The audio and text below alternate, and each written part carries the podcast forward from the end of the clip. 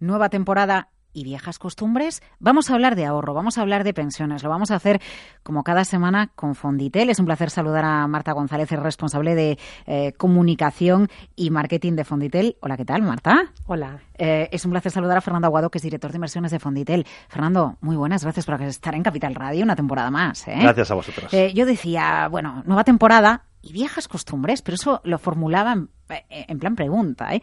¿Por qué motivo lo digo? Claro, pues estamos en el mes de septiembre y sabemos lo que llega a la recta final del año. Eh, nos ponemos las pilas, lo hacemos tradicionalmente, para ajustar las cuentas fiscales de nuestros ahorros de cara a la declaración de la renta del año que viene. Les pregunto a ustedes, viejas costumbres porque todavía en nuestro país se sigue promocionando eh, que suscribamos un plan de pensiones o que aumentemos las aportaciones a un plan de pensiones con algunos ganchos comerciales, Fernando? Bueno, pues desgraciadamente seguramente sí. Las personas somos animales de, costumbres, ¿no? Y gente nos cuesta el cambio. Eh, yo creo que mm, esta tertulia es magnífica para intentar abogar en, este sentido de cambio de nuestras costumbres, ¿no? De hacer algunas reflexiones al respecto y, y, de tener la capacidad de tomar las riendas de nuestro destino, al final, que no es más que esto, ¿no? Y esto significa que cuando vamos a ahorrar tenemos que pensar en la finalidad del ahorro otra vez, tenemos que pensar en los plazos del ahorro, tenemos que pensar y trabajar este ahorro, no solo hacer el esfuerzo de poner el dinero, sino hacer el esfuerzo de pensar para qué es este ahorro y de planificarlo.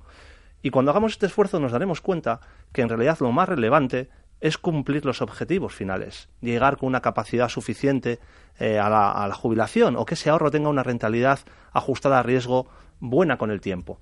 Y nos daremos cuenta de que el resto de las cosas son superfluas y muchas veces lo que hacen es eh, ponernos alguna especie de trampa o evitar que tomemos una decisión correcta, ¿no? ¿Es importante los temas fiscales eh, desde un punto de vista de la planificación del ahorro? Sí, pero no son los más relevantes. ¿Son importantes eh, las promociones o los regalos a la hora de tomar un plan? Mm, ¿Pueden ser relevantes? No en el largo plazo, desde luego. Por tanto, tenemos que fijarnos en que los productos sean acordes a nuestro nivel de riesgo, en que las comisiones sean adecuadas. Los niveles de comisiones generan con el tiempo una dispersión en resultados tremenda. Es decir, no hay más que pensar, es muy sencillito, que un 1% de comisión en 20 años no es el 20% con la rentabilidad generalmente de un, de un, ahorro de un 3 o un 4% de rentabilidad anual, ese 1% en 20 años se convierte en un 35%. Por tanto, mm, es muy relevante que planifiquemos. Yo insistiré siempre, en que el ahorro no consiste solo en poner el dinero, sino en planificar el ahorro, en hacer un esfuerzo. Eh, entonces, Marta, a veces, ¿en, qué me fijo eh, a la hora de contratar un plan de pensiones o de realizar aportaciones? Vamos a dejar... Ah, no sé si de lado a lo mejor algunos aspectos y nos centramos en, en, otros que sí que realmente son relevantes en esa planificación del ahorro. Bueno, fundamentalmente tenemos que tener claro el riesgo que queremos asumir. el objetivo y el destino y la finalidad de este ahorro. Una vez dicho eso, si sabemos un poco, pues si queremos un plan un poco más arriesgado o, más moderado, pues y, utilizar algunos de los buscadores que hay eh, para ver un poco en comparadores, viene Morningstar, que tiene esa página web, y analizar para esa categoría qué planes de pensiones han sido consistentes. ¿Qué buscamos? Consistencia en los resultados. Es decir, que en distintos entornos de mercado este plan de pensiones, quien lo gestiona el equipo gestor, se haya comportado bien y haya batido a su índice de referencia. Pero no solo mirando la rentabilidad, sino mirando la rentabilidad versus el riesgo. Es decir, eh, qué riesgo ha asumido para darme ese retorno. Al final podemos comparar en, en rentabilidad y riesgo a uno, a tres, a cinco años, a contamos con una oferta suficiente en este país de planes de pensiones que tienen más de 10 años de historia y en el que puedes ver un ciclo económico. ¿Qué más cosas debemos mirar? debemos mirar las comisiones de gestión, o sea, lo que decía Fernando, porque al final, pues con los datos que ha aportado, creo que nos van a ayudar a que tengamos más dinero ahorrado a lo largo de ese periodo. ¿Qué debemos mirar? El tamaño del plan, es decir, el patrimonio, cuanto mayor patrimonio, mejor porque se tiene más posibilidades de invertir en más tipos de activo. Eh, la consistencia del equipo gestor, pero la consistencia y también eh, la permanencia o la estabilidad de ese equipo gestor. ¿Cuánto tiempo lleva ese, tipo, ese equipo gestor gestionando ese fondo, ese plan? Eh, Marta, mm, me surgen dudas, ¿eh? desde un punto de vista muy práctico al escucharla, porque sí, eh, controlar las, las comisiones, no sé si está muy claro para cualquiera de nosotros cuando buscamos un plan de pensiones, tenemos clarísima cuál es la comisión que se nos va a, cobrar. tenemos claro acceder a cuál es el patrimonio del plan, tenemos clara cuál es la consistencia de ese equipo gestor. Eh, ¿Esto, ¿Esto con quién lo hablamos o cómo lo sabemos o cómo llegamos a esa conclusión o tenemos que pedirle a alguien que nos asesore al respecto? Bueno, mucha de esta información se encuentra en, en páginas de Internet. Sea, tienes páginas tipo Morningstar donde te facilitan además un link a una ficha de ese plano, de ese producto y donde viene detallado las comisiones de gestión que se aplica, la de depósito, viene detallado las rentabilidades en distintos periodos, viene en años o viene en un año, en tres años, en cinco años, la volatilidad o desviación estándar, viene detallado el patrimonio también de ese plan entonces, otra cosa es que además pues podamos ir a un asesor o a un banquero y que nos diga, pero es verdad que es bueno mirarlo en alguna página. Que cuando hablamos de cultura financiera sí que realmente hay herramientas en el mercado que nos permiten que nosotros tengamos más conocimiento del producto en el que estamos ahorrando. Sí, que para esa categoría, si dices, es un plan de renta variable mixta, por ejemplo, pues me voy a la página de Morningstar o me voy a la página de V2 y veo un ranking y saco todos los planes que hay en renta variable mixta y puedo comparar, normalmente te dejan comparar por uno, por tres, por cinco años. Y luego de cada plan tienen la información y tienen de todos, o sea, no es un banco, es una entidad independiente que se dedica a analizar.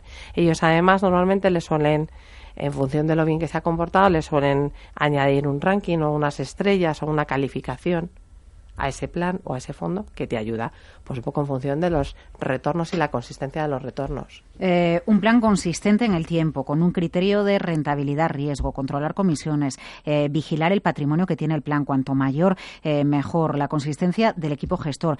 Pero, claro, estamos hablando de ahorrar más o menos cantidad, un dinero que se va a usar dentro de unos cuantos años. Van a pasar a lo mejor muchos años, a mí me interesa a lo mejor preservar el capital, claro, no llegar a un punto en el que diga, pues es que me hubiera merecido la pena tenerlo debajo del colchón. Esto en la práctica, eh, ¿cómo lo tenemos que incorporar a nuestra selección de planes de ahorro?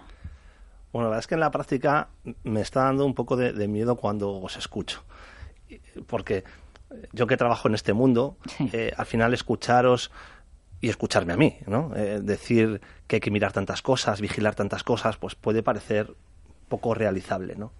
Yo creo que este es un proceso en el que eh, el hecho de, ir adquiriendo esta cultura financiera y ir tomando las riendas de, nuestra, de nuestras inversiones, de nuestro patrimonio, vamos a estar ahorrando durante muchos años. Probablemente no vamos a poder empezar eh, cubriendo todos los escalones ni haciéndolo todo al mismo tiempo. Pero yo creo que tenemos la obligación de empezar a mirar las cosas poco a poco. Seguramente la primera inversión que hagamos, el primer esfuerzo que dediquemos, no podremos mirar todas las cosas. Pero al cabo de un tiempo seremos capaces de una manera sencilla de ir controlando los parámetros de las cosas que vamos haciendo. Con respecto al riesgo que decías, eh, pues al final, mira, esto también es muy importante. Muchas veces comparamos eh, peras con manzanas, ¿no? Y no comparamos cosas que son iguales. Generalmente todo el mundo, todos, cuando ahorramos no tenemos un único producto, sino que tenemos varios. Y además es bueno tener varios, no es, no es bueno tener solo uno, ¿no?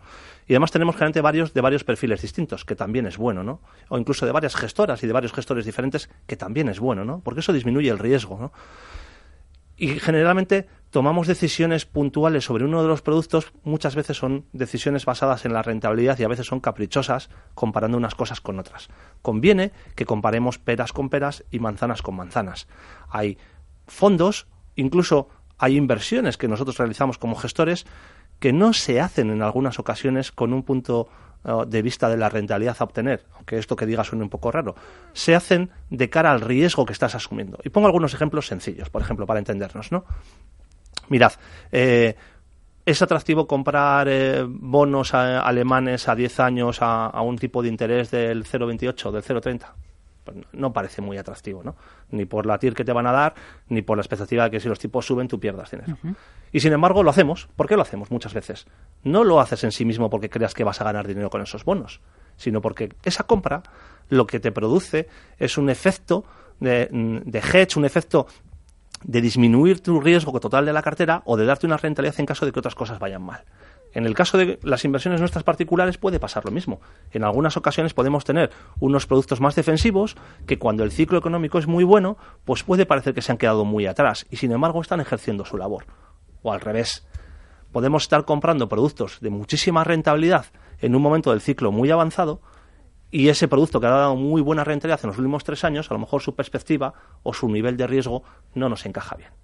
Quiero decir con esto que no pretendamos tampoco, eh, nosotros abogamos por ello, pero no pretendamos pasar de cero a cien en nada. Mm, pero empecemos, igual que decimos que hay que empezar a ahorrar poco a poco, tenemos que empezar a tomar ese control sobre nuestras inversiones y empezar a mirar las cosas y a ser nosotros los que tomemos las decisiones de una manera cada vez más informada. Marta. Lo que me, reía con lo de, de 0 a 100. Eh, porque es verdad que quizá yo os he dado demasiado dato que mirar y demasiadas cosas. En el fondo, lo que primero que tienes que tener claro es cuál es tu perfil de riesgo, qué quiero ahorrar, cuál va a ser mi destino y empezar. Y poco a poco ir mirando si se está comportando bien, si no se está comportando bien, si, el riesgo que asumo está de acuerdo con lo que yo quería y que las páginas web que he comentado, tanto la de Morningstar y V2, pues que, son páginas que son fáciles de ver. Claves para identificar, para seleccionar un plan de pensiones con Fonditel en una nueva temporada. Marta González, Fernando Aguado, gracias. A vosotros. A vosotros.